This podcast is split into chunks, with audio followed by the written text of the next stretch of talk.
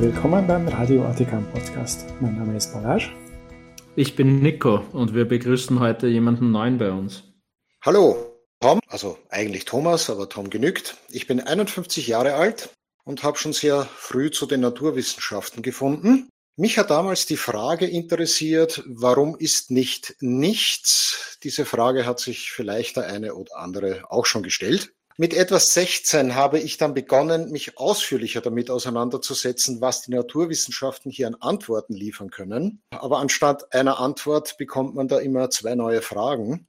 Und so sind es nun schon 35 Jahre, wo ich mich als interessierter Laie mit den Themen Universum, seinem Ursprung, seinem Aufbau und wie wir es wahrnehmen auseinandersetze. Ich hoffe, ich kann Interessantes beitragen und übergebe das Wort wieder an Balasch. Ja, danke, dass du da bist nehme an, du bist der Nächste, der eine Bibel zugeschickt bekommt, damit diese Frage mit dem Warum ist nicht nichts hinreichend beantwortet wird, zumindest aus der Sicht der, da suche ich so lange. Person. Das, es, es steht alles in einem Buch. Genau. Es wird dir auf die Nase gebunden, egal ob du da fragst oder nicht. Ja. Ihr habt es vielleicht in den Medien gesehen, dass zum Beispiel so Schlagzeilen waren wie die vielen Austritte aus der katholischen Kirche in Österreich sind bestätigt worden. Was heißt das jetzt? Wir wissen ja seit Jänner, wie viele Austritte es im Vorjahr gab. Der Grund für dieses Ganze ist, dass die römisch-katholische Kirche in Österreich ihre Methodik geändert hat, die Statistiken zu publizieren. Früher haben sie es so gemacht, dass sie im Jänner jeweils schnell rausgekommen sind mit der Anzahl der Katholiken, der verbliebenen Katholiken und der Austritte. Und gleichzeitig haben sie die Statistiken fürs Vorvorjahr, also quasi fast zwei Jahre davor, publiziert. War natürlich für die Medien immer wieder verwirrend. Sie haben Vorjahr und Vorvorjahr immer wieder verwechselt, haben zum Beispiel die Anzahl der Taufen fürs Vorjahr angegeben, obwohl es vom Vorvorjahr war. Und andererseits musste man auf die interessanten Kennzahlen bis auf die Austritte halt auch mehr als ein Jahr warten. Jetzt ändern sie den Modus, das heißt in Zukunft werden alle Statistiken angeblich im September erscheinen und das haben sie jetzt zum ersten Mal gemacht. Das heißt, wir kennen die Zahl der Austritte, die hat sich nur minimal geändert gegenüber Jänner. Wir haben hier im Podcast ja auch darüber berichtet, das war ein Allzeitrekord. Und interessant sind natürlich die anderen Zahlen, die jetzt neuer sind. Also es ist weiterhin so, dass wir darauf zusteuern, dass ungefähr Ende nächsten Jahres oder Anfang 2025 der Anteil der Katholiken an der österreichischen Bevölkerung unter 50 Prozent fällt. Also das hat sich nicht geändert, das wissen wir nach wie vor. Die Teilnahme an den Gottesdiensten ist weiter gesunken. Also da gab es natürlich einen Corona-Effekt. Im Corona-Jahr 2020 gab es überhaupt nur einen Zählsonntag, an dem die Gottesdienstteilnahme gezählt wurde. Die Zahlen kann man nicht rechnen, aber erst 2022 war Corona eigentlich schon großteils vorbei, aber der Gottesdienstbesuch ist immer noch im Trend oder unter dem Trend der Jahre vor 2019. Das ist deswegen ein bisschen bekannt, weil laut Katechismus für erwachsene Katholiken der Besuch des Gottesdienstes wöchentlich verpflichtet ist. Sie müssen auch mindestens einmal im Jahr vor Ostern zu einem Gottesdienst gehen und dann die Beichte ablegen. Das heißt, die Diskrepanz zwischen der angeblichen Zahl der Katholiken, also mehr als vier Millionen, und der Leute, die tatsächlich sich daran halten, ist wirklich sehr groß. Und diejenigen, die sich nicht an diese zentrale Vorschrift halten, die kann man eigentlich nur als Taufscheinkatholiken zählen. Am besten Sonntag, nämlich am Christkönigssonntag, waren es 7,7 Prozent der sogenannten Katholiken in Österreich in einem Gottesdienst. Das ist ungefähr jeder 13. Also einer von 13 Katholiken hält sich an eine zentrale Katholikenpflicht.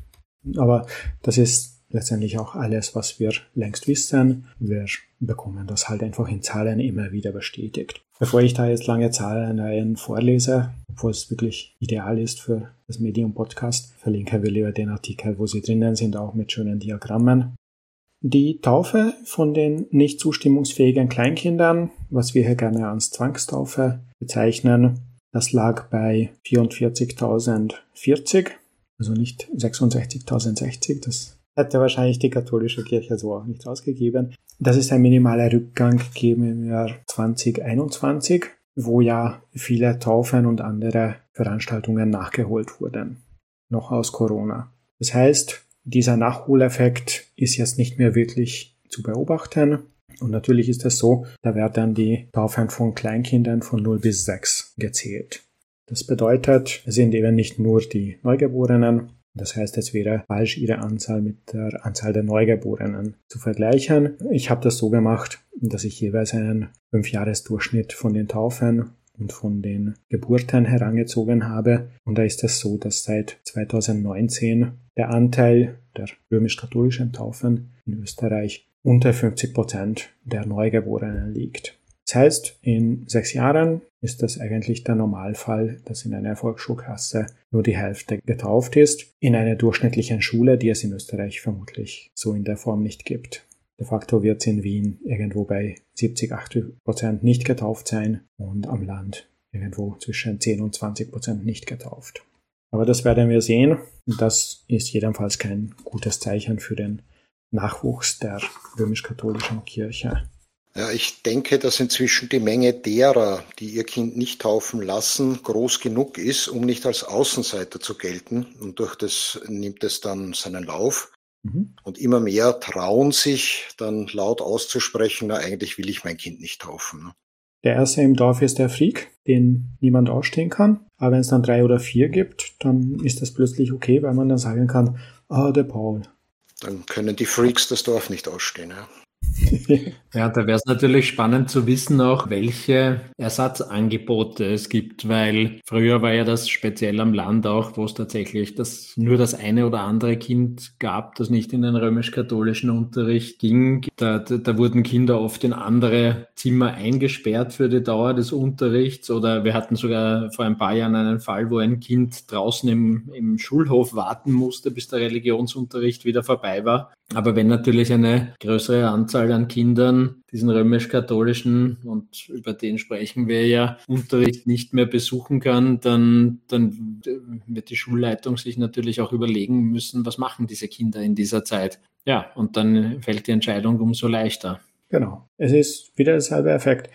Erstkommunionen und Firmungen gehen eben auch zurück. Da verliert die katholische Kirche jeweils ein paar Prozent der vor acht Jahren oder vor 14 Jahren getauften Kinder. Das ist ja der Pool, aus dem sie sozusagen schöpfen können. Und da gab es auch gewisse Nachholeffekte, aber groß sind die dann auch nicht mehr.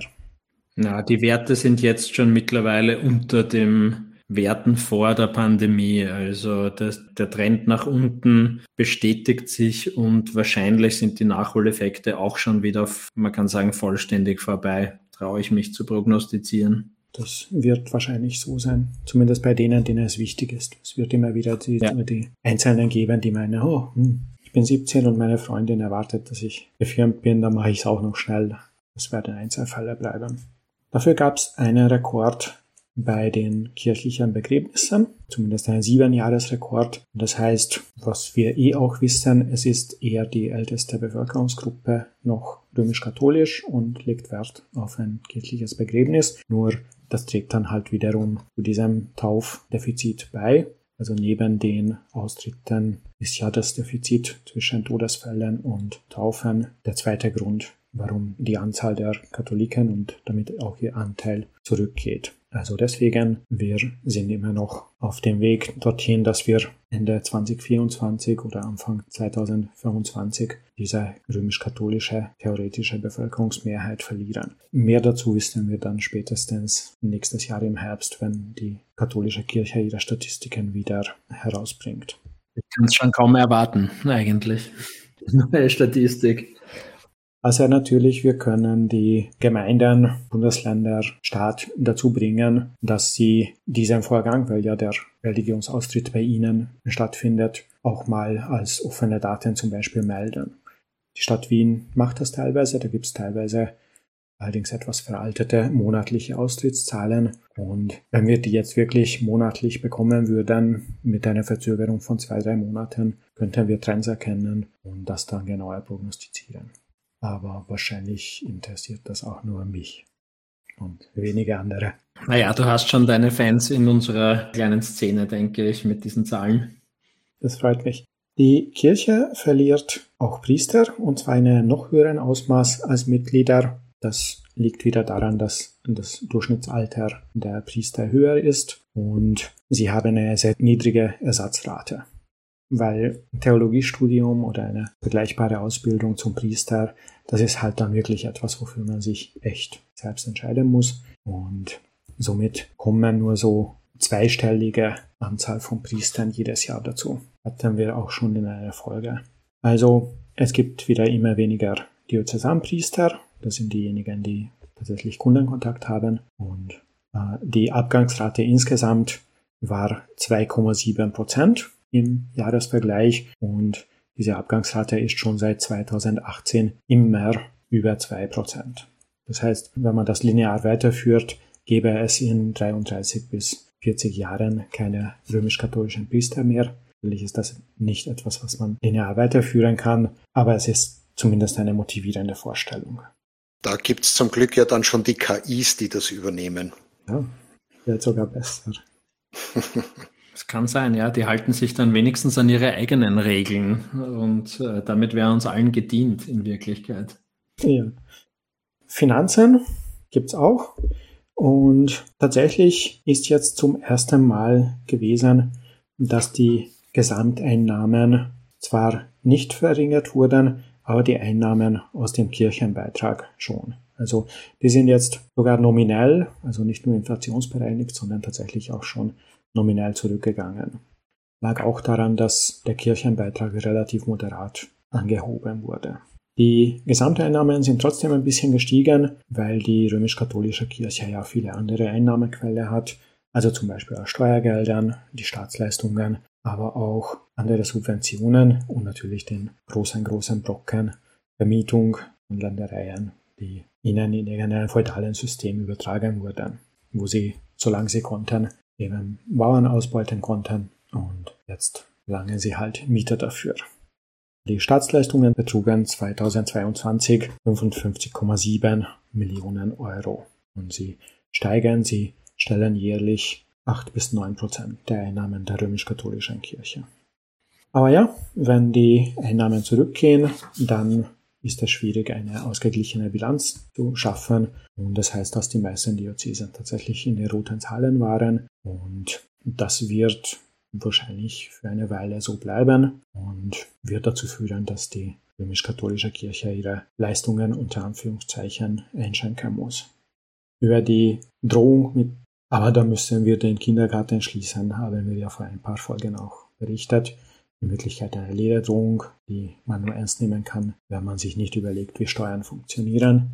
In Wirklichkeit hat der Staat durch die Austritte mehr als genug Geld, um das zu kompensieren. Weil du das gerade erwähnst, auch mit den Ländereien. Ich habe geschickt bekommen von einem Freund aus Vorarlberg eine Studie der Arbeiterkammer. Mhm. Ganz exemplarisch. Das ist nur natürlich nur ein, ein, ein Schnappschuss, den man nicht generalisieren darf. Aber wir haben hier eine Gesamtfläche von eineinhalb Millionen Quadratkilometern in etwa oder 1,4, 1,45 Quadratmeter, nicht Quadratkilometer natürlich. Und Davon gehört mehr als ein Drittel der Kirche, also 510 von circa 1,4, also 510.000. Also da sieht man, welche riesigen Besitztümer. Die Kirche da an Grund und Boden hat. Ja. Und zwar, es geht nur um die unbebauten Wohnflächen hier, muss, muss ich einschränkend dazu sagen, nur die unbebauten. Du hast übrigens vor kurzem deinem anderen Podcast mit einem Experten für Kirchenfinanzierung gesprochen. Das können wir auch verlinken.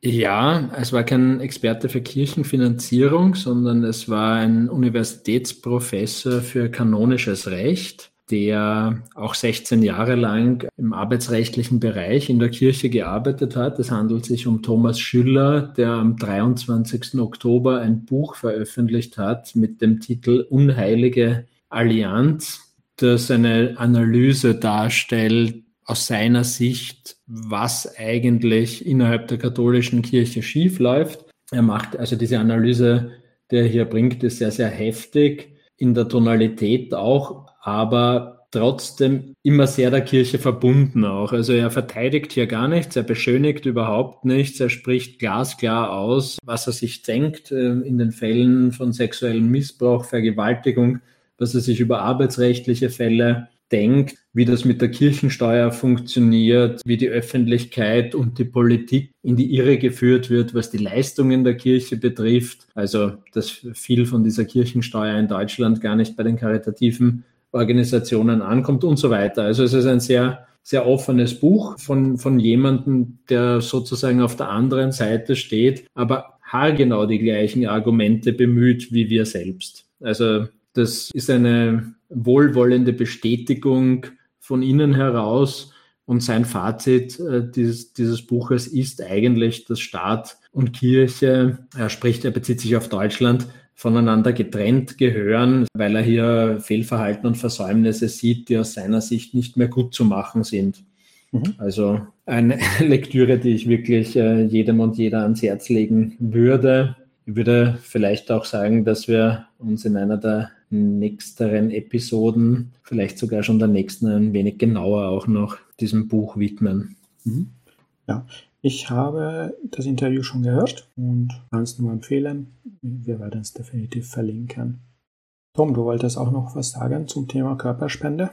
Ja, ich wollte nur sagen, wer kein Begräbnis haben möchte, das irgendwie mit Religion in Zusammenhang steht und vielleicht den Wissenschaften dienlich sein möchte, der hat die Möglichkeit, den Körper an eine medizinische Universität zu spenden. Man findet im Internet unter dem Suchbegriff Körperspende sehr schnell entsprechende Einrichtungen. E-Mail-Adressen gibt es dann meistens auf der Webseite, da schreibt man hin, gibt bekannt, äh, dass man eben kein Begräbnis möchte, sondern seinen Körper der Wissenschaft überlassen möchte, dann kriegt man ein Dokument zurück. Da steht dann alles weitere drin. Ich gehöre der Medizinischen Universität Wien. Guter Punkt. Oder zumindest mein Körper, wenn ich tot bin. Ah, ja, also noch gehöre ich denen nicht, aber ich fühle mich seitdem irgendwie beobachtet. Eine gute Sache. Ich glaube, ich werde das auch für mich in Anspruch nehmen, aber meine Tattoos würde ich gern separat verkaufen. Hm. damit wer auch immer etwas von mir erbt, von der Kunst etwas hat. Hast du vor, wieder ins Parlament zu gehen, um das als Projekt zu betreiben dort? Weder habe ich vor, wieder ins Parlament zu gehen, noch das als primäres Projekt zu betreiben, aber reizen würde es mich schon. Verstehe ich. Im Nachbarland Ungarn gibt es auch neue Zahlen. Dort ist es ziemlich anders als in Österreich. Dort gibt es kein wirkliches Konzept vom der Staat definiert und führt Statistiken über wer gehört zu wem. Also dort gibt es einfach keine Liste der römisch-katholischen Kirche über ihre Angehörigen. Damit kann man dort eigentlich nur mit Umfragen arbeiten. Bei Umfragen wissen wir ja, in Österreich haben sie die Anzahl der Angehörigen von Religionsgemeinschaften gegenüber der eigentlich gesetzlichen Definition teilweise deutlich überschätzt. Also ist das alles mit Vorsicht zu genießen. Natürlich ist Religion manchmal eine echte Religion, manchmal aber auch eine soziale Gruppenzugehörigkeit oder etwas ähnliches. Somit ist das natürlich alles sehr unscharf. Interessant ist es aber die Unterschiede zwischen den früheren und den aktuellen Umfragen oder in dem Fall die Volkszählung zu bekommen.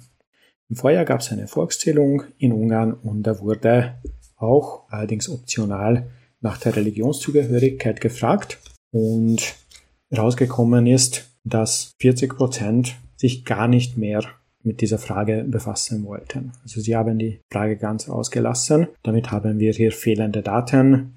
Letztendlich wissen wir nicht viel über diese Menschen, allerdings genau im Bereich der Religion schon, zumindest annähernd. Einerseits gibt es ja da den Begriff des Apatheismus. Das ist sozusagen eine Variante des Atheismus. Nicht nur, dass man explizit nicht an Göttinnen glaubt, sondern sich eigentlich gar nicht mit der Frage der Religion beschäftigen will, so wie die meisten von uns keine Umfrage über die eigenen Briefmarkensammelgewohnheiten ausfüllen würden. Also ein großer Anteil dieser 40 Prozent, die einfach die Frage übersprungen haben, dürfte ziemlich sicher in diesem Bereich liegen. Das zeigt auch die Verteilung, zum Beispiel, dass sie in den Großstädten einen höheren Anteil hatten. Wir wissen ja, in Großstädten ist der Anteil der Religiösen tendenziell weniger als am Land. Aber natürlich, wer bereit ist, Statistiken nicht ernst zu nehmen oder zu manipulieren, wie zum Beispiel der Staatssekretär für Religionsfragen in Ungarn, der kann natürlich sagen, okay, wir übertragen einfach das, was wir wissen, auf die 100 Prozent und dann sind die Katholiken immer noch die größte Gruppe und die Christlichen sowieso. De facto ist es halt so, gerade das Christentum ist eine Religion oder eine Gruppe von Religionen, die auf das Bekenntnis großen, großen Wert legen. Also in fast keiner christlichen Religionsgemeinschaft kann man jemanden, der auf eine Frage nicht die Antwort gibt, ja, ich bin Christ oder ich bin XY Christ, wirklich als Christen zählen. Insgesamt haben sich 43 Prozent der Ungarinnen und Ungarn zu einer der christlichen Kirchen und etwas unter 44 Prozent insgesamt zu irgendeiner Religion. Also das ist sozusagen die Untergrenze und das wenn man das multiplizieren würde, so dass man die 40% unbekannt rausrechnet, wären dann halt sozusagen die religiösen. Aber jetzt kann man eigentlich nicht mehr behaupten, Ungarn sei eine christliche Nation, weil eben nicht mehr als die Hälfte, beziehungsweise wirklich deutlich unter der Hälfte, wirklich bekennende Christen sind. 2011 bei der letzten Volkszählung war der Anteil der äh, sich zum Christentum bekennenden Menschen noch fast bei 60 Prozent und damit ist Ungarn jetzt auch eines der Länder in Europa geworden, wo sich nur mehr unter die Hälfte zum Christentum bekennt oder überhaupt zu einer Religion. Darf ich da eine Frage dazwischen ja. schießen, die du vielleicht beantworten kannst? Welcher, welchen Einfluss hatte denn der Kommunismus in der Zeit in Ungarn? Da hat die Kirche das unbeschadet überstanden im Hintergrund oder war das in irgendeiner Form, weißt du, wie sehr das eingeschränkt war? Es war eingeschränkt. Also 1949 wurde der Religionsunterricht in der Schule generell abgeschafft. Also es gab ein paar Jahre nach dem Zweiten Weltkrieg, wo sich von einer bürgerlichen Protodemokratie eben immer mehr Richtung strengen Sozialismus und Kommunismus entwickelt hat. In den 50er Jahren war es ganz schlimm. Man hat zwar die Kirchen mehr oder weniger arbeiten lassen, aber die Leitungsfunktionen durch eigene Genehme, quasi Agenten besetzt oder stark kontrolliert. Es wurden die Predigten die anderen Inhalte stark kontrolliert und es wurden auch Gebäude und andere Vermögenswerte entzogen. Mhm. Ist das restituiert worden? Das ist restituiert worden. Wir hatten sogar schon im Podcast, das ist jetzt schon überrestituiert, weil wir ja, ah ja genau. dieses Gesetz hatten, wo die Kirchen jedes Gebäude, jedes öffentliche Gebäude, das sie nutzen, einfach auf sich überschreiben lassen können, gratis. Ja, Seit genau. Februar.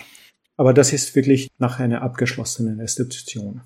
So, es gab Restitution und natürlich war es auch so, dass die zum Beispiel die urbanen Intellektuellen, die ja Sozialismus kritisch waren oder gegenüber dem realen Sozialismus kritisch waren, sich zum Beispiel auch in christlichen Kreisen engagiert haben, weil das so wie in der DDR ja eine der möglichen bekannten Gegenbewegungen war, also wo man ja. halt sich frei betätigen konnte.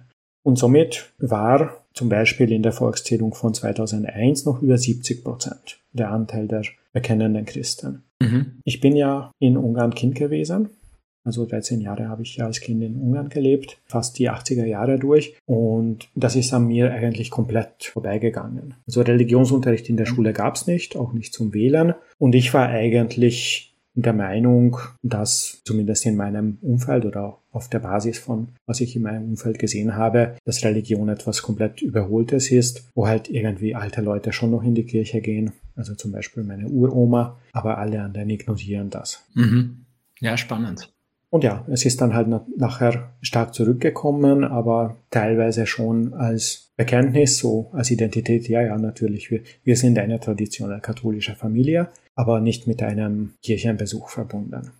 Und nachdem es ja kein Kirchenbeitragssystem gibt, gibt es eben auch keine Liste von den Katholikinnen und Katholiken. Verstehe.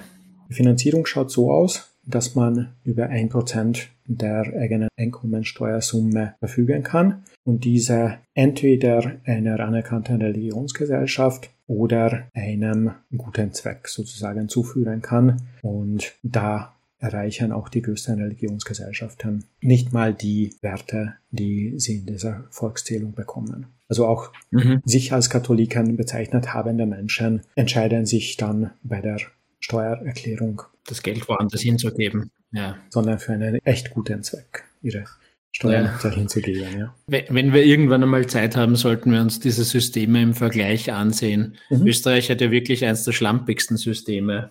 Ja. Aber ich meine, uns kann es egal sein, aber ich, ich denke denk mir, die katholische Kirche ärgert sich jeden Tag darüber, wie viel Kirchenbeitrag hier eigentlich entgehen muss. Also die Zahlungsmoral der. Mitglieder ist ja wirklich unter jedem Niveau, das andere Länder hier haben. Ja. Aber deutsche Verhältnisse wollen wir auch nicht, wo die äh, Steuerbehörden das einziehen. Das ja, ich meine, das, äh, das, ist sehr spannend, weil auf den ersten Blick klingt das ja für Deutschland interessant, dass Inkasso wird vom Staat übernommen. Das ist länderspezifisch unterschiedlich. Im Durchschnitt sind es circa drei Prozent des Kirchensteueraufkommens in Deutschland. Hm. Das liegt in etwa, wenn ich die Zahlen richtig im Kopf habe, eine Größenordnung von 400 Millionen Euro ein, also richtig viel Geld. Mhm. Allerdings, der Entfall der Steuereinnahmen durch die Absetzbarkeit dieser Beiträge beträgt in etwa 4 Milliarden. Also da haben wir hm. einen Faktor 10 dazwischen. Ja der, der, der Staat verzichtet auf 4 Milliarden und bekommt im Gegenzug 400 äh, Millionen zurück, für die er auch noch arbeiten muss. Also es ist wirklich kein guter Deal. Genau. Die größte Gruppe sind auch in Ungarn die römisch-katholischen, beziehungsweise mit den griechisch-katholischen zusammen. Griechisch-katholisch, das ist in Österreich fast unbekannt. Das ist auch eine Gruppe, die den Papst in Rom als Oberhaupt für sich akzeptiert, aber wie es bei christlichen Bekenntnissen ist, trotzdem genug Unterschiede hat, um sich anders nennen zu wollen. Also diese Katholiken sind diejenigen, die sich bekannt haben dazu, 30,1 Prozent der Bevölkerung, 50,2 Prozent der Antwortenden und 68,7 Prozent der bekennenden Religiösen. Bei denen, die geantwortet haben, aber sich als nicht gläubig oder konfessionsfrei bezeichnet haben, das waren 16 Prozent der Bevölkerung oder fast 27 Prozent der Antwortenden, also auch da die zweitgrößte Gruppe. Und dann gibt's noch sozusagen Reformierte und Evangelische, die zusammen etwa 10 Prozent der Bevölkerung darstellen ein bisschen mehr anteilsmäßig als in Österreich, aber ein bisschen weniger als in Deutschland zum Beispiel. Und ja, dann gab es halt noch ein paar Pfingstkirchen und andere kleine unabhängige Gruppen, muslimische Gruppen und so weiter. In Ungarn ist Religion wie leider sehr viele andere Dinge stark mit der Politik verflochten und verbunden. Jede Religionsgesellschaften, die die Fidesz-Regierung und ihre Politik unterstützen, werden verhältschelt bekommen immer wieder auch außerhalb der Gesetze und der anderen normalen staatlichen Handlungen liegende Unterstützungen. Wird ihnen schon mal eine Kirche gebaut oder renoviert. Jene, die etwas kritischer sind, die haben Schwierigkeiten, ihren Status zu behalten und bekommen somit auch keine öffentlichen Zuwendungen. Und ja, das Verhalten, das Zahlungsverhalten der eigentlichen Mitglieder ist dementsprechend schlecht. Diejenigen, die diese Verflechtung mit der Politik nicht mögen, die zahlen auch sehr ungern bzw. gehen gar nicht hin. Also auch deswegen ist das ein bisschen problematisch gewesen, bei dieser Volkszählung danach zu fragen. Wir können davon ausgehen, dass der öffentliche Druck oder der soziale Druck, sich zu bekennen, relativ hoch war und die Faktoren dagegen, also dass jemand irgendwie Angst haben müsste, sich dazu zu bekennen, war eigentlich kaum vorhanden, weil der Staat ist ja daran interessiert, dass möglichst viele Leute sich zum Christentum bekennen, um eben weiterhin diese Lüge vom christlichen Ungarn aufrechtzuerhalten. Aber das können sie halt jetzt nicht mehr. Wie mit Religion Politik gemacht wird, ja. Und Politik Religion gemacht wird. Genau.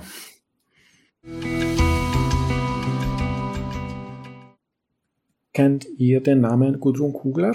Ja, ich kenne die Dame sogar persönlich, nicht nur den Namen. Ich war mindestens einmal am Podium mit ihr mhm. bei einer Diskussionsveranstaltung. Also Gudrun Kugler ist Nationalratsabgeordnete von der ÖVP und sie ist wahrscheinlich eine der einflussreichsten Vertreterinnen des politischen Katholizismus in Österreich Und sie hat einen wahrlich biblischen offenen Brief geschrieben, womit wir uns hier beschäftigen wollen. Briefe in der Bibel stammen ja von religiösen Fanatikern, Sie sind inkohärent, schwer zu verfolgen, haben keinen wirklichen Realitätsbezug und sie verkünden, belehren, predigen. Das heißt, sie argumentieren nicht wirklich oder nur mit erfundenen und eingebildeten Argumenten gegen erfundene Positionen. Diese Briefe wollen nicht informieren oder überzeugen. Also das sind so die Briefe, die ich meine mit biblisch. Für unsere deutschen ZuhörerInnen müssen wir vielleicht ein bisschen weiter aufholen. Der Bundeskanzler Nehammer ist auch von der ÖVP. Die ÖVP hat aus irgendeinem Grund gemeint, das ist genau die Person, die in Österreich Bundeskanzler sein soll, also quasi der fähigste Mann in der ÖVP. Ja, oder andersrum, es war es war eigentlich niemand anderer mehr da. Die Partei war personell so ausgedünnt, dass dann der vormalige Innenminister zum Zug kommen musste. Und er ist halt jetzt in einem Video zum Zug gekommen, wo er erklärt hat, was soll das heißen, die armen Familien können ihren Kindern keine warme Mahlzeit geben, weil ein warmer Hamburger bei McDonald's kostet ja auch nur 1,60. Ist nicht gesund, aber es ist billig. Und ja, dieses Video hat zu Recht zu einer gewissen Empörung in Österreich geführt über Parteigrenzen hinweg. Sogar innerhalb der ÖVP gab es verhaltene Kritik und es gab zum Beispiel auch von der Caritas, also der katholischen Organisation, die sich halt mit Armut beschäftigt. Deren Leiter hat diese Aussagen auch kritisiert. Also das waren jetzt nicht nur die bösen atheistischen Kommunisten, die das kritisiert haben, das war wirklich ein Shitstorm, der in anderen Ländern vielleicht auch zu einem Rücktritt geführt hätte. Aber ja, wir wissen, die ÖVP kann jetzt echt niemanden mehr schicken. Ja, jetzt ist es aus. Ich glaube, es ist wirklich Ende Gelände. Also bleibt Herr McHammer derzeit an der Macht. Jedenfalls hat danach der Andreas Babler, der dank Excel und ihrer korrekten Bedienung seit einigen Monaten in der SPÖ, der anderen ehemals großen Partei, der Vorsitzende ist, einen offenen Brief geschrieben an die verbliebenen ChristdemokratInnen in der ÖVP. Die ÖVP bezeichnet sich ja als christlich-soziale oder christdemokratische Partei. Und der Herr Babler hat gemeint, ja, wenn ihr wirklich meint, christlich, demokratisch zu sein, dann solltet ihr vielleicht ein bisschen mehr darauf achten, was diese Partei, in der ihr nominell seid, in diesem Bereich Armut und Gleichheit und Unterstützung von sozial Schwachen tut.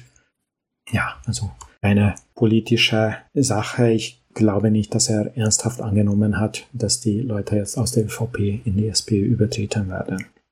Ja, wie auch immer, Frau Kugler hat gemeint, Darauf muss sie antworten. Sie hat letzte Woche übrigens auch eine sogenannte Plattform der Kirchen- und Religionsgesellschaften im Parlament organisiert. Sie ist auch die Mitorganisatorin der parlamentarischen Gebetsfrühstücksabende, also wirklich einschlägig bekannt. Sie ist übrigens auch die Menschenrechtssprecherin der ÖVP.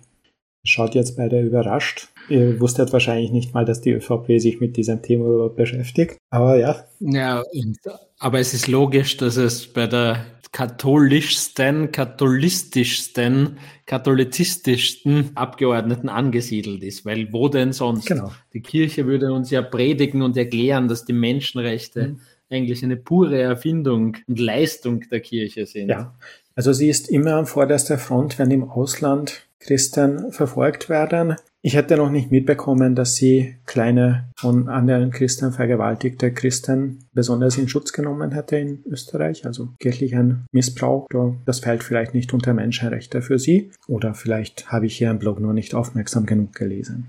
Wahrscheinlich, ja. Jedenfalls bei dieser Plattform haben sie gemeint, sie wollen das pluralistische und die pluralistische Gesellschaft in Österreich stärken, indem sie 30 Prozent der Bevölkerung, also die Konfessionsfreien, ignorieren. Von den 16 dort vertretenen anerkannten Religionsgemeinschaften sind 15 zusammengenommen weniger als die Konfessionsfreien. Also eine wirkliche demokratische Glanzleistung von Frau Kugler und Herrn Sobotka, diese Plattform. Gut, also sie hat einen Brief geschrieben und ich werde den zumindest mal am Anfang Satz für Satz vortragen, weil wirklich in fast jeder Zeile unerhörte oder extrem dumme oder andere Inhalte drinnen sind.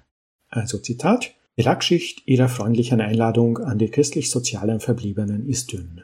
Denn man muss nicht lange nachgrübeln, um zu erkennen, dass sie Kirchen nur von außen kennen. Kein Wunder, wollten sie ja noch vor wenigen Jahren selbst Kreuzer verbrennen. Zitat Ende.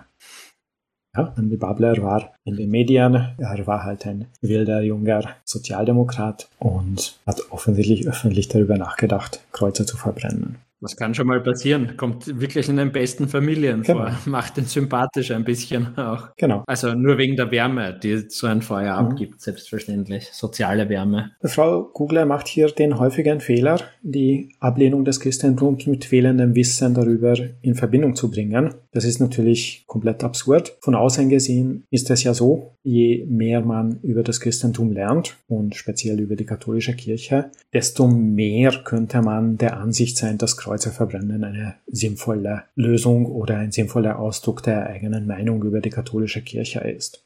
Aber das habt ihr sicher auch mit der Bibel schon erlebt, dass jemand meint, ah, genau. du bist nur ungläubig, weil du die Bibel noch nicht gelesen hast. Tatsächlich, wenn man als Atheist die Bibel liest, denkt man sich, pff, also die Redaktion ja. ist nicht sehr gut gewesen und diese dummen Märchen waren eigentlich zu schade, um aufgeschrieben zu werden. Ja, es sind teilweise nette oder sinnvolle Passagen drinnen, aber bei weitem nicht die Mehrheit und meistens greift man sich dann nur auf den Kopf. Also davon wird niemand geholfen. Ja, du? Du bist gläubig geworden? Nein, ich habe versucht, die Bibel zu lesen. Es ist zu lange her, ich kann mich nicht mehr erinnern, aber die Seitenzahl war nicht zweistellig, als ich das Buch zugeschlagen habe. Mhm. Ich war damals, boah, 10, 11, 12 sowas. Und ich frage mich bis heute, wie man auf die Idee kommt, dass Leute durch Lesen der Bibel gläubig werden. Also ich denke, dass niemand, der unbeeinflusst ist und nicht schon gläubig ist, durch Lesen der Bibel gläubig werden kann. Weil wenn man das Buch in die Hand nimmt, unbefangen, und beginnt zu lesen. Ein Widerspruch nach dem mhm. anderen. Die Geschichten ergeben relativ wenig Sinn und sind eindeutig mehr als 2000 Jahre mhm. alt, was die moralischen Konsequenzen angeht. Mhm. Also ich habe keine Ahnung, wie Menschen auf die Idee kommen, mit diesem Argument zu punkten, man sei ja nur deswegen nicht gläubig, weil man die Bibel nicht gelesen hat. Ja. Verstehe ich nicht. Aber ich auch nicht. Ich verstehe vieles nicht. Teilweise ist dann die Empfehlung, na, lies nur das Evangelium X, weil dort stehen nur nette Sachen drinnen. Ja, aus genau, dem Kontext, ja. genau. Ja. Das Argument kommt dann, du hast wahrscheinlich nur das Alte Testament gelesen. Mhm. Du musst dir das Neue lesen. Ja, das ist viel besser. 2.0. Voll ja. abgedatet. Weiter geht's in dieser Epistel. Zitat. Was Sie in Ihrem Brief über das Video vom Bundeskanzler Nehammer sagen, ist schlichtweg falsch. Durch zahlreiche Maßnahmen, insbesondere für Kinder, hat die Bundesregierung gezeigt, dass sie niemanden zurücklässt. Zitat Ende. Hier behauptet Frau Kugler, dass das, was Babler über das Video geschrieben hätte, falsch sei. Natürlich ist dieser Brief öffentlich zugänglich, das kann man sich sehr genau anschauen. Sie macht keinen Beleg für diese Behauptung. Ich würde sagen, das ist eine objektiv leicht überprüfbare Falschaussage von ihr. Babler hat den Inhalt des Videos sehr genau und korrekt zusammengefasst. Wie gesagt, sogar der Caritas-Chef hat sich kritisch über dieses Video geäußert. Also wir haben einen Kirchenvertreter, der gemeint hat, die Dinge in diesem Video waren nicht in Ordnung. Also man muss schon sehr starke Parteiräson haben und sehr autoritätshörig sein, um das nicht zu sehen. Und ja, was die Bundesregierung getan hat oder nicht, das steht in keinem logischen Zusammenhang mit dem Video. Die einzige Verbindung ist Herr McHammer. Mac oder MC Hammer. ja. Aber ich, ich krieg das Bild aus meinem Kopf nicht mehr raus, dass ich da MC Hammer in goldenen Bluderhosen herumtanzen sehe. Kein Touch das, ja. Es ist wahrscheinlich in zwei bis drei Jahren so weit, dass wir ein Video generieren können. Dieses Musikvideo aber mit Karl Nehammer als Protagonist. Ich spiele mich nebenbei mal mit AI, vielleicht kriege ich für die Shownotes was raus. Gut. Ich zitiere weiter. Kein Wunder, dass die Schrift in ihrem Brief dabei rot wird. Da Ende. Das ist rhetorisch wirklich gelungen, das muss man anerkennen. Äh, da hat die ja, Frau Kugler gut aufgepasst, ja. ja. Äh, ich schätze mal, wenn man alles sonst schwarz-weiß sieht, dann merkt man diese Dinge. ja, der war auch nicht schlecht. Heute hat sie eine Bibel, in der, in der die Jesus-Worte und nichts anderes rot gedruckt ist. Das ist etwas, was manchmal in Bibeln gemacht wird. Also alles, was Jesus zugeschrieben ist, ist dann rot gedruckt. Weiter, Zitat. Des Weiteren hätten Sie einen Blick in den Katechismus werfen können, um einige Missverständnisse kurz und schmerzlos aufzuklären. Zitat Ende. Ich würde sagen, man hätte das machen können oder mit dem Kopf gegen die Wand rennen. Das hat ungefähr einen ähnlichen Effekt. Der Katechismus dieses toten Großinquisitors Ratzinger ist weder kurz noch schmerzlos und zur Aufklärung trägt es schon mal garantiert nicht bei. Das ist ein kompletter hanebüchener Blödsinn. Das haben Sie zum Beispiel im Ketzer-Podcast in der Folge 133.3 sehr gut aufgearbeitet. Das werden wir gerne verlinken. Also, wie sie auf die Idee kommt, dass der Andreas Babler zuerst im Katechismus nachschaut, um zu erkennen, dass seine Kritik über das Nehammer-Video falsch ist. Da muss man schon wirklich sehr, sehr, sehr außerhalb dieser Gesellschaft sein im Kopf, um auf die Idee zu kommen. Zitat weiter. Hoffentlich haben Sie Ihre Ausgabe desselben nicht auch verbrannt. Ich borge Ihnen gerne meine, wenn ich sie bitte auch wieder zurückbekomme und markiere Ihnen gerne die Absätze 2427 und 2431. Zitat Ende. Oder der Herr Babler hat wie ein normaler Mensch gar keinen Katechismus und ist auch nicht daran interessiert, einen zu haben. Aber offensichtlich findet Frau Kugler ihr Exemplar aus Toten Bäumen wirklich ganz besonders toll. Ein kleiner Hinweis für Sie, das kann man auch im Internet anschauen. Wir verlinken es auch ganz gerne.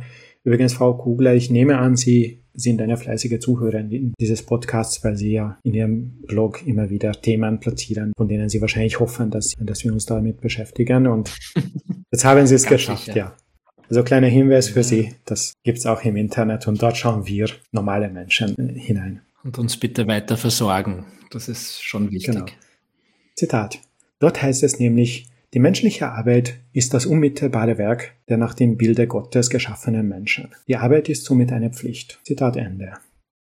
Wenn man logische Aussagen analysiert, die aus zwei Komponenten bestehen, schaut man sich immer zuerst die Prämisse an. Also Prämisse ist das, worauf man versucht, ein Argument aufzubauen. Hier wäre die Prämisse nach dem Bilde Gottes geschaffene Menschen. Wir wissen natürlich, dass das falsch ist. Das bedeutet, alles, was danach kommt, kann man ignorieren. Das hat einfach keinen Wahrheitsgehalt, weil die Prämisse schon falsch ist. Es ist komplett egal, was sie nachher schreibt. Abgesehen davon tut sie so, als wäre der Katechismus für alle bindend oder für Katholiken bindend oder wen auch immer. Tatsächlich steht drinnen, Absatz 12, dass das nur für Bischöfe und Priester bindend ist. Und für sogenannte gläubige Christen, von denen es ja glücklicherweise immer weniger gibt, soll der Katechismus nur eine sogenannte nützliche Lektüre sein. Was übrigens wieder so eine unermessliche Arroganz der katholischen Kirche ist, ihr gläubige Christen mit Katholiken gleichzusetzen. Das stimmt, ja. Nächstes Zitat. Und Hauptaufgabe des Staates ist es, die Sicherheit zu garantieren, sodass der, der arbeitet und produziert, die Früchte seiner Arbeit genießen kann und sich angespornt fühlt, seine Arbeit effizient und redlich zu vollbringen. Zitat Ende. Wir erinnern uns, Gudrun Kugler ist Nationalratsabgeordnete. Und hier zitiert sie die Hauptaufgabe eines Staates aus einem Dokument, das im Ausland von einer religiösen Organisation herausgegeben wurde. Also das hat mit Demokratie und einer demokratischen Gesinnung echt nichts mehr zu tun. Dieser Ersatz, diese Definition unterliegt offensichtlich keiner demokratischen Kontrolle, keiner demokratischen Aushandlung unter den Parteien im Parlament, das ist Theokratie. Absolut. Aus meiner Sicht ist Frau Kugler jetzt rücktrittsreif. Sie gehört meiner Ansicht nach nicht in den Nationalrat. Du bist aber sehr streng. Na, stell dir vor, sagen wir, die Menschenrechtssprecherin der Grünen wäre eine Muslima und sie würde aus einer Fatwa von ja. einer Uni von Teheran zitieren und den Zweck des Staates von dort auslesen. Mhm, ja. Die Aufregung wäre groß. Die wäre sehr groß, ja. Und jetzt haben wir hier dasselbe, aber halt in Katholiban. Ich sehe da keinen großen Unterschied. Der Unterschied ist die ehemalige Staatskirche und dass die ÖVP das wahrscheinlich nicht so sehen wird wie ich. Aber trotzdem hier im Radio Vatikan Podcast spreche ich das hiermit aus. Also wir fordern Gudrun Kugler zum Rücktritt auf. Genau. Jetzt, nachdem ich einer Katholikin das Christentum erklärt habe. Sie hört ja fleißig mit und ich gehe davon aus, dass du bald einen Brief von ihr im Postkasten haben wirst. Inklusive Katechismus? Wahrscheinlich, ja. Mit Bibel. Ich nehme es nur mit Bibel. Ansigniert. Bitte mit Jesus Worten in Rot. Also jetzt, wo wir im Radio Vatikan Podcast einer Katholikin das Christentum erklärt haben und einer Nationalratsabgeordneten die Demokratie, sind wir gut unterwegs, würde ich sagen. Das Lustige ist, jetzt kommen in ihrem Brief drei Punkte, weil sie etwas ausgelassen hat. Ich komme dazu gleich. Weiter geht's mit, Zitat, aber die erste Verantwortung auf diesem Gebiet liegt nicht beim Staat, sondern bei den Einzelnen und bei den verschiedenen Gruppen und Vereinigungen, in denen sich die Gesellschaft artikuliert. Also mit der Auslassung ergibt das erstmal überhaupt keinen Sinn. Die Hauptaufgabe des Staates wurde definiert und im nächsten Satz nach der Auslassung steht, aber die Verantwortung liegt nicht beim Staat. Also pff, keine Ahnung, wie sie sich das vorstellt. Das ist wirklich so Apostel Paulus Niveau in diesem biblischen Brief. Natürlich kann man in den Heiligen Katechismus hineinschauen und schauen, was sie ausgelassen hat. Dort steht nämlich, Zitat, eine andere Aufgabe des Staates besteht darin, die Ausübung der Menschenrechte im wirtschaftlichen Bereich zu überwachen und zu leiten. Zitat Ende. Also es wurde eine Aufgabe genannt und die Menschenrechtssprecher in der ÖVP hat genau den Satz mit den Menschenrechten unterschlagen mhm. und damit ihre Aussage noch unverständlicher gemacht. Es ist klassisches Geschwurbel einfach, obwohl ich dieses Wort ungern sage, aber. Hier passt es wirklich gut. Hier passt es wirklich gut, ja. Also ich mag das Wort. ja. Also sie will immer noch aus einer religiösen Schrift bindende Vorschriften machen. Jetzt nicht mehr nur für den Staat, sondern auch für einzelne Menschen und Organisationen. Da ist die Demokratie wirklich weit, weit, weit entfernt. Weiter geht mit Zitat. Den Rahmen für die Arbeit, den der Katechismus fordert, nennen wir christlich-soziale, unter Anführungszeichen ökosoziale Marktwirtschaft. Zitat Ende. Das Parteiprogramm der ÖVP, ich musste mir leider antun, da reinzuschauen für die Vorbereitung. Oh je, du Armer. Das ja. enthält tatsächlich die ökosoziale Marktwirtschaft. Allerdings wird diese Marktwirtschaft ohne Katechismus, ohne Gottesbezug begründet. Zu Recht für eine Partei, die doch auch demokratische und säkulare Ansätze in nicht immer ausreichender Menge, aber doch hat. Mhm. Lustigerweise ist dort im Grundsatzprogramm der ÖVP, also der Partei von Frau Kugler, auch die wichtigste Aufgabe des Staates beschrieben, nämlich die wichtigste Aufgabe des liberalen Rechtsstaates ist es, die Freiheit der Menschen zu schützen. Zitat Ende. Also da ist eine kleine Diskrepanz. Die Parteileitung sollte vielleicht auch ein dringendes Wort mit Frau Kugler reden, ob ihre Ansichten mit der Partei noch verträglich sind.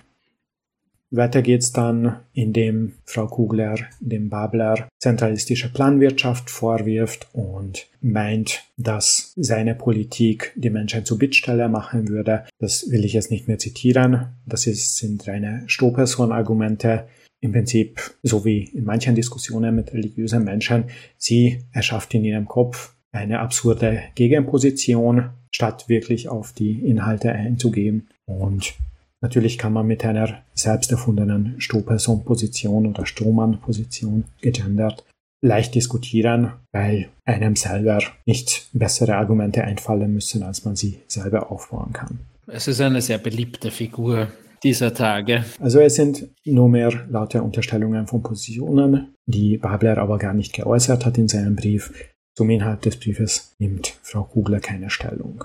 Sie pocht auf ihre Position, dass die Gesellschaft und eben nicht der Staat für die Armen zuständig sein soll. Das spielt natürlich den Kirchen in die Hände, weil sie damit Staatsleistungen übernehmen können und ihre eigene Religions-PR damit finanzieren können. Aber wir wissen, es wäre günstiger für den Staat. Die Armenfürsorge und das Gesundheitswesen und das Bildungswesen wirklich selbst zu betreiben und selbst soziale Verantwortung zu übernehmen und nicht die Kirchen dafür durchzufüttern. Ja, danke Ballasch. Das war eine extrem ausführliche, man kann schon fast sagen, Exegese dieser Epistel von Frau Kugler, die du uns da geliefert hast. Wir erwarten wirklich freudig, liebe Frau Kugler, dass Sie dass Sie uns jetzt auch direkt einen Brief schicken. Lassen Sie bitte am Rand eine Spalte frei für direkte Annotationen von uns. Ja, und Sie können sicher sein, dass Sie in einer der nächsten Folgen wieder vorkommen. In diesem Sinne verabschieden wir uns auch von den Hörerinnen und Hörerinnen, Hörern. Bis zum nächsten Mal. Gendest du schon wie in der Karikatur an die ÖVPler von den Hörerinnen und ja, Hörerinnen? Ja, ja. ich habe mich verhaspelt. Danke. Vielen Dank fürs Zuhören. Tom? Bitte? Du solltest dich auch verabschieden. Du musst dich verabschieden, komm. Ach so, das kommt dann in den Podcast. Ja. Oh, oh. Äh. Kannst auch nur sagen, ja, danke fürs Zuhören und bis zum nächsten Mal. Das ist gut, das ist gut. danke fürs Zuhören Tschüss, bis zum nächsten Mal. Stundenlang daran geschrieben und gefeilt. ja, sehr, sehr gut.